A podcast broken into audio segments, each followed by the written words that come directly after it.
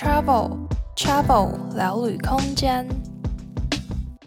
Hello，大家好，欢迎回到 Travel 聊旅空间，我是 Jessie。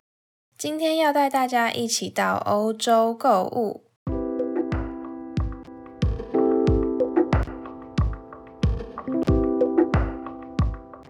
在开始之前，想先邀请大家追踪我们的 Instagram。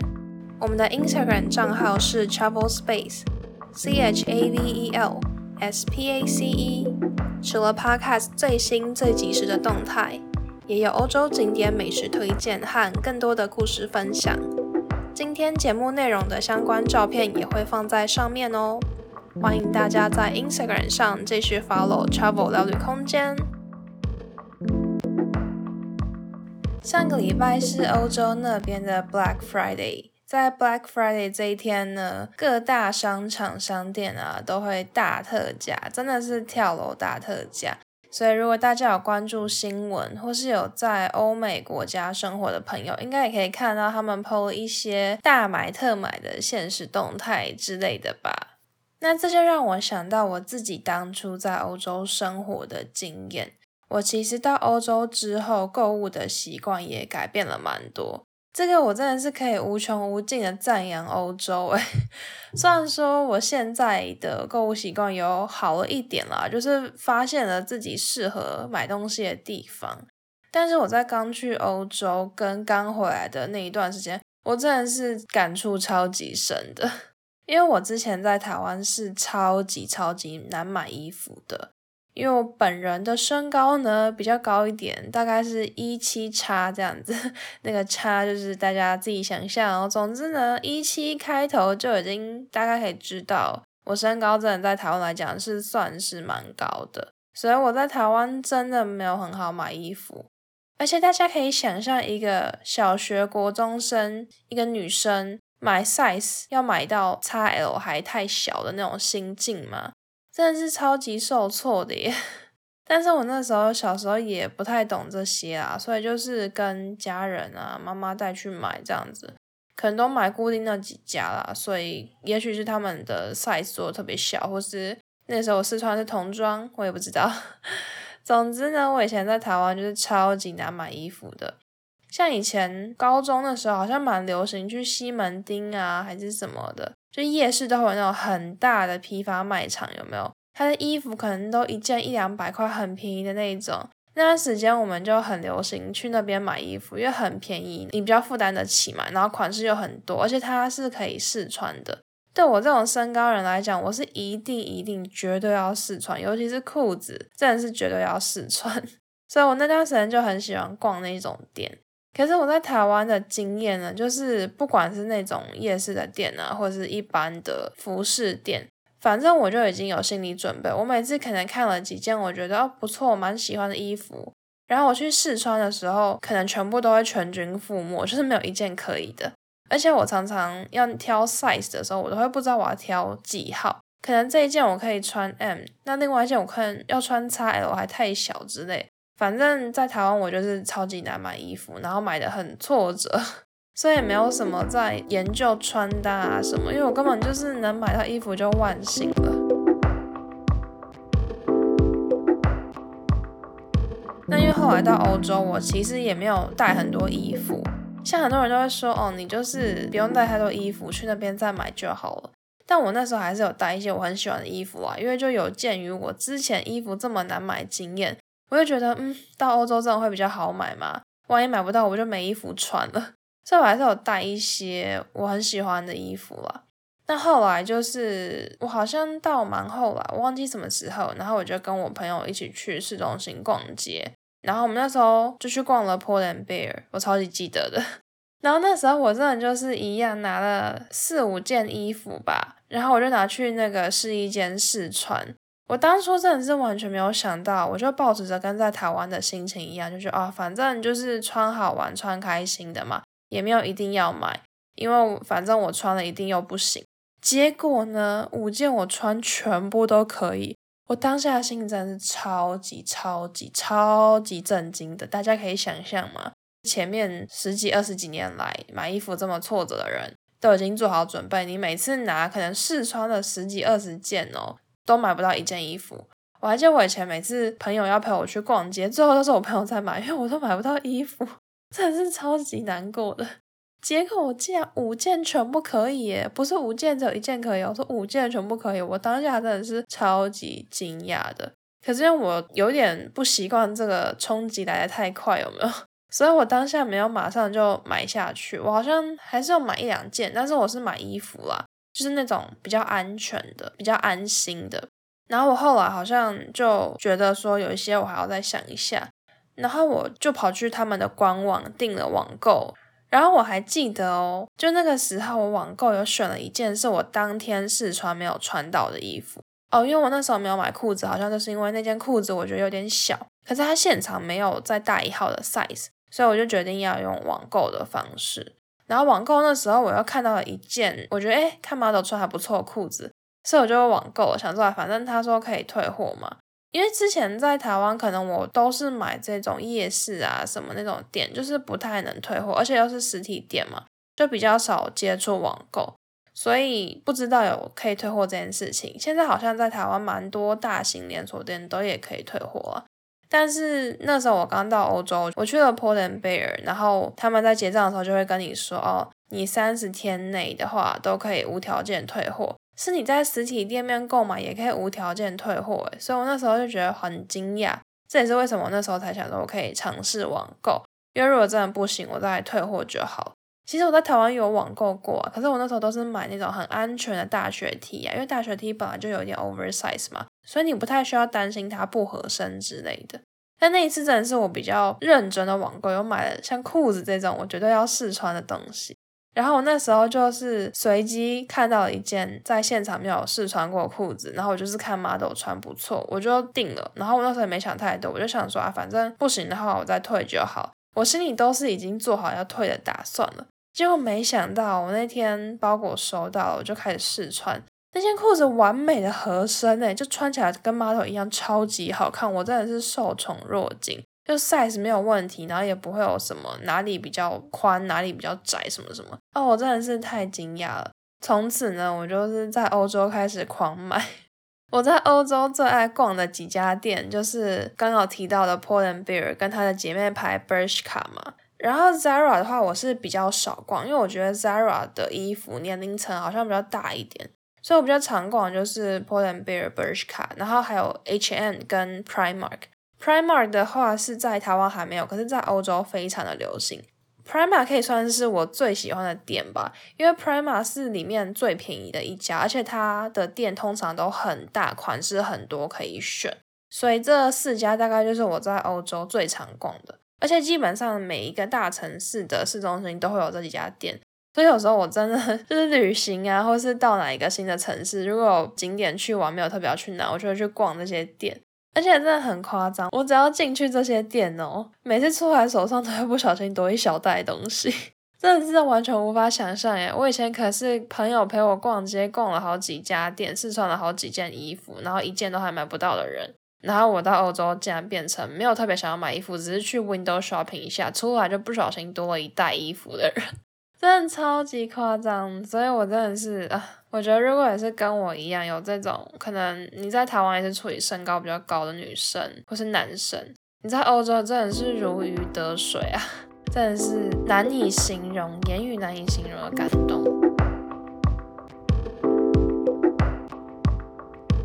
另外就是鞋子的问题，因为我身高比较高，所以我的脚也是偏大的。那我在台湾买鞋子的时候，我记得我那时候好像是去欧洲前，才又展开了一趟超级艰辛的寻鞋之旅。因为我本人的脚就是有一点麻烦，虽然我的脚没有到超级大，我大概穿二十四点五或二十五。就是偏大，但是还算是有做到这个 size。像我朋友他的脚是二十六，女生的鞋子就超级难买的，所以我的脚还算 OK。但是我的脚呢，就是我的脚板是比较宽的，而且我好像有一点小高弓吧，就是我的脚那个足弓是比较高一点的，然后再加上我脚的大拇指是比较大、比较翘的。所以呢，我的脚鞋子也是有点难买。一方面是 size 的话，可能不是一般女生那种二十三啊比较普遍的 size，所以有时候你如果真的试到很喜欢的鞋子，它可能会缺号，因为偏大的鞋号可能比较少之类的。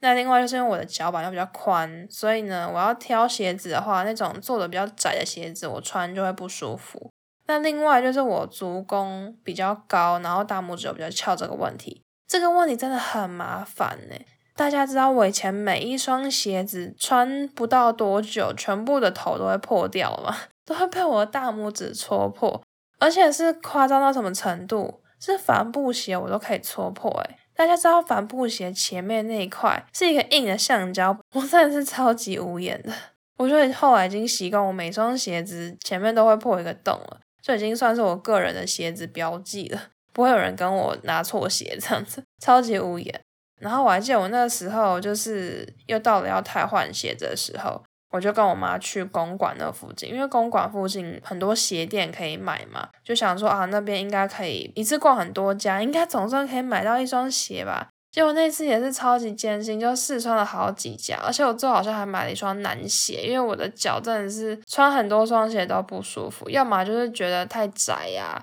要么就是觉得它的鞋头太平，那我大拇指翘会顶到之类的。所以呢，我在台湾买鞋是非常的困难。但后来我在欧洲的时候呢，哦，真的是很傻眼诶，就跟前面讲到买衣服一样。像我刚才说，我在台湾买鞋子，有时候我会穿二十四点五，有时候会穿二十五，有时候又会穿到二十五点五，就这个 range 其实很大。所以每次要拿鞋子的时候，二十四点五要先试，然后要再试二十五之类的，就是没有一个固定的，就是要看那双鞋它做的版型是怎么样。可是我在欧洲试穿鞋子哦。就是直接拿欧码三十九，绝对没有问题。所以我在想，是不是欧码对我的脚来说比较准啊？因为我后来有去看我在欧洲买的鞋子们，他们欧码都是三十九，可是他们对应的台湾常用的那个公分数，可能有些是二十四点五，有些是二十五之类的。所以我后来回台湾买鞋子，我也会都看欧码三十九来选。我在欧洲好像买了四双鞋吧，因为我其实没有带很多双鞋去欧洲，我真的就只有穿我脚上那一双去欧洲，那一双也是就一下子就坏掉了。我最开始是在英国的时候买的，对，我竟然在旅游的时候买鞋子诶，因为我那个时候就是我的鞋子已经有点快坏掉了。然后那时候好像就逛街逛一逛，然后我就去买了一双 Vans 吧，因为我之前一直都很想要一双 Vans 的滑板鞋。然后 Vans 滑板鞋就是那个基本款 Old School 的嘛，那试穿那个 size 没问题，就没什么问题。所以我那时候也没想那么多，也没有就是去比价什么，我就想到反正因为我鞋子快坏了，我就先买起来，至少还有一双备用的。然后后来的话呢，我又买了一双靴子。那个时候也是因为紧急需要，因为我在荷兰是骑脚踏车的嘛，但后来就开始会下雨，那我的鞋子就会湿掉，所以我那时候就随便在 Primark 买了一双便宜的靴子，就可以稍微防水这样子，所以是很随性的买，那一双好像才十三欧吧，就蛮便宜的。然后后来呢，是因为我圣诞节的时候要去芬兰。所以我就计划要买一双比较好的，可以在雪地里面行走的靴子。那我那时候就爬文爬文爬文，因为我想说，我可能也不是很常会去雪地呀，就去这么一次，我不想要买一双那种很专业的雪靴，因为很专业的雪靴可能长得比较不好看，然后也比较不实穿，平常穿不太到。所以我那时候就爬文看，有一些人就说，哦，穿 Timberland 那一类的靴子，好像其实也还可以。但是我又觉得 Timberland 它就是头很大，看起来很笨重。然后啊，就因缘际会看到有人推荐另外一个牌子，是法国的牌子，叫做 Palladian。这个真的是现在至今仍是我的爱牌。它的鞋子设计款型跟 Timberland 比起来，就会比较修长一点。我就觉得是我很喜欢的款型了。然后我那时候还特地坐火车跑去阿姆斯特丹买这双鞋哦。真不夸张，我那时候觉得超荒谬的，就它明明是一个法国的牌子，为什么在台湾的店比欧洲还要多？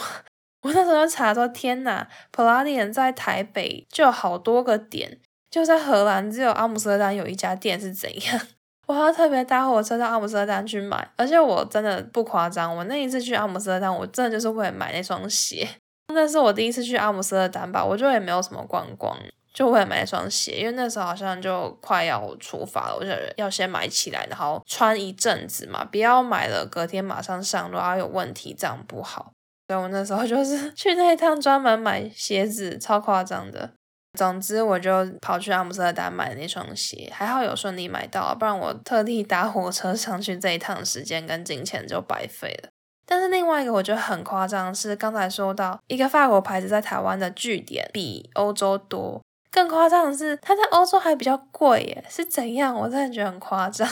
它不是法国牌子，不是照理来说在欧洲之类会买比较便宜吗？为什么在台湾还比较便宜？但是我那时候也别无选择，所以我也只能买下去了。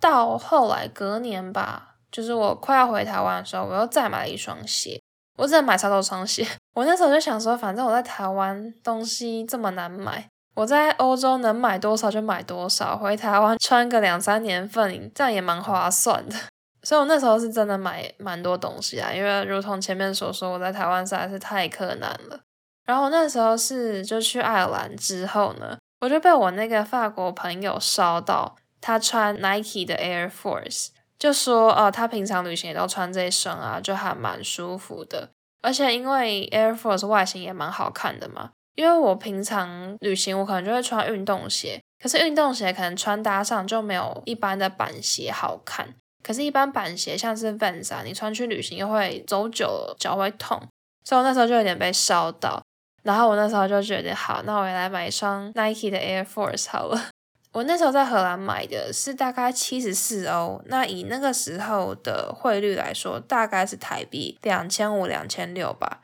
然后我后来回台湾看，台湾卖三千四，诶，所以等于整个便宜一千块。我觉得哇，这个价差真的是有点夸张，就觉得还蛮庆幸自己有捡到便宜的。但是我就是不太懂为什么那个 Palladium 在欧洲买会硬生生比台湾贵这么多，也是蛮神奇的。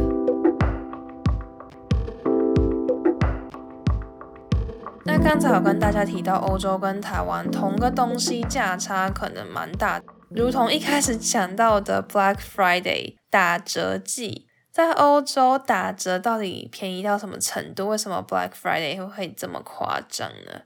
我必须说，他们的打折真的是打到骨折，诶，打到骨折还继续给你打下去那种，真的超夸张的。我还记得我那个时候忘记是 Black Friday 还是后来他们有一个 Winter Sale，就是冬天也有一个类似台湾周年庆的一种那种特价档期。我那时候就是呃，因为我开启了我的 欧洲购物之旅，时不时就会跑去市中心 Window Shopping 逛一下 H and M 啊、Pull&Bear 这些店。然后我那时候就是例行性的去逛 H and M，就看到一条围巾。那条围巾哦，原价二十欧，十九点九九欧啦，就说二十欧好了。它打折变五欧，诶，这什么概念？便宜四分之一，打二点五折的概念，超夸张诶，超级夸张！我在台湾没有看过这么夸张的折扣，都嘛是啊八折九折这种，没有什么感觉。它直接打到 五折以下，我就觉得天哪！所以我当下就马上买起来了。真的是超级夸张，然后我后来开始围那条围巾，因为那条围巾是超级超级厚。那条围巾其实我在台湾很少围到，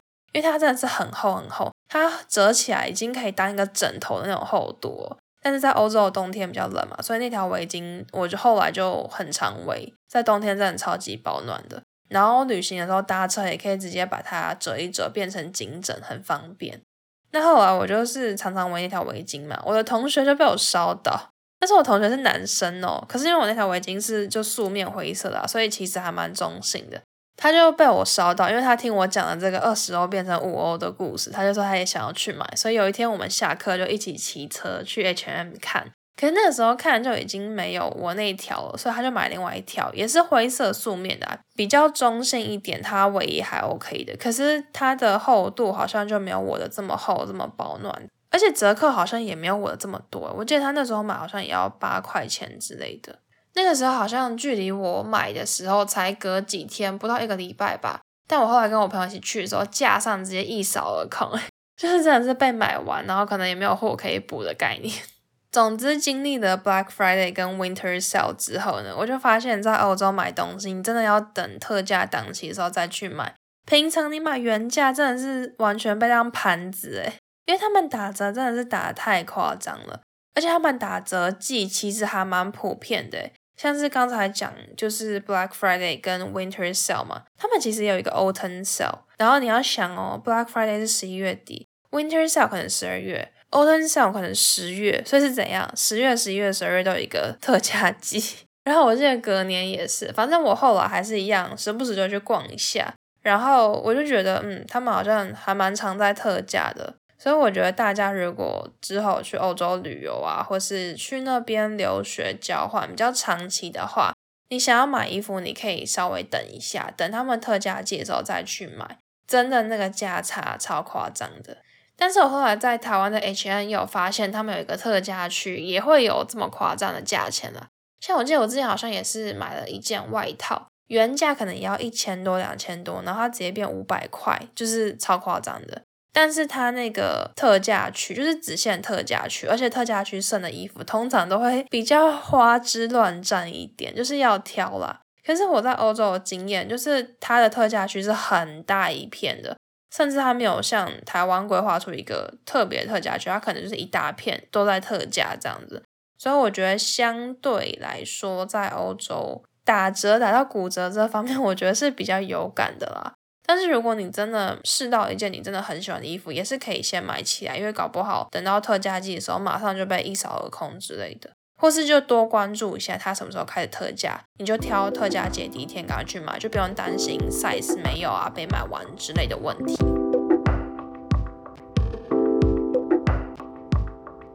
那今天的分享就到这边啦，跟大家最后总结一下，其实我现在发现台湾也没有这么难买衣服啊。我现在还是可以买到一些我觉得不错，然后也蛮好看的衣服，可能就是因为我之前能接触到的购物平台没有这么多吧，我都是去一般的店啊，然后那时候也就是小时候嘛，主要就是跟妈妈一起去那些比较知名的店。那我现在的话，我还是一样，我还是比较常会在 H&M 啊这种店买，但在台湾的话多了一个 Uniqlo，还有 Net。所以我现在的话，衣服我也主要还是会去这一类的店嘛，因为试穿对我来说还是很重要。然后我现在是偶尔也还是会网拍啦，我有些衣服也是网拍买的，可是我网拍就还是蛮困难的，我就一定要去看它的尺寸表，然后开始量量量，或是除非是那种 oversize 啊之类的，我才比较不用这么辛苦的一直量尺寸。但是我现在有慢慢发现自己买衣服适合的方法了。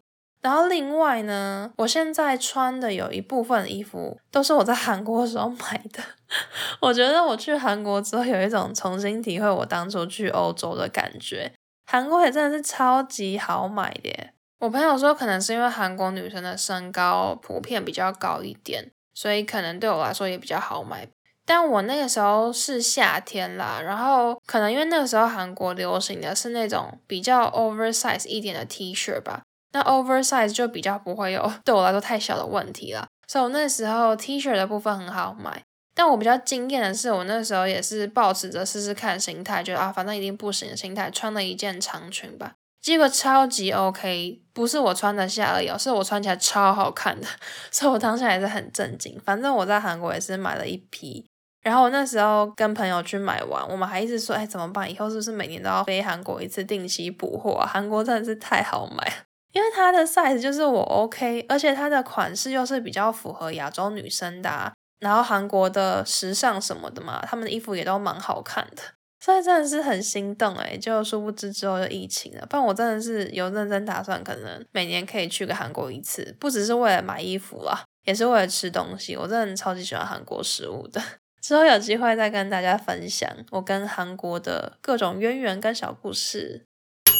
Travel Q。今天的 Travel Q 想问大家：你平常购物喜欢到实体店面，还是习惯网购呢？欢迎大家在 Instagram 的 po 文底下和我留言分享哦。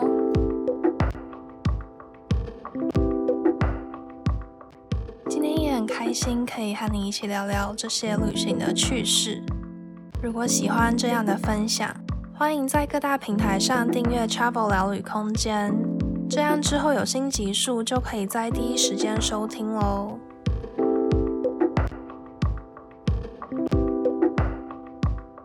录 Podcast 对我来说是一件很开心的事，有一个管道可以分享自己的故事。在分享的过程中，也重新回味这些重要的回忆。如果这些分享又能刚好帮助到你，让你获得了新的资讯，或是多了这几十分钟的乐趣，我都真的真的很开心。所以我想在这边跟你说一声谢谢，谢谢你愿意在百忙之中花时间收听我的节目。你的收听和回馈对我来说就是最大的鼓励。如果你愿意的话，我非常非常希望可以收到你的回馈哦。不管是对节目的想法或问题，或是其他想跟我说的话，欢迎你在 Apple Podcast 上留言给我，或是在 Instagram 的现实动态上 tag 我。非常非常期待可以收到大家的回馈哦。那我们就下周再见喽，拜拜。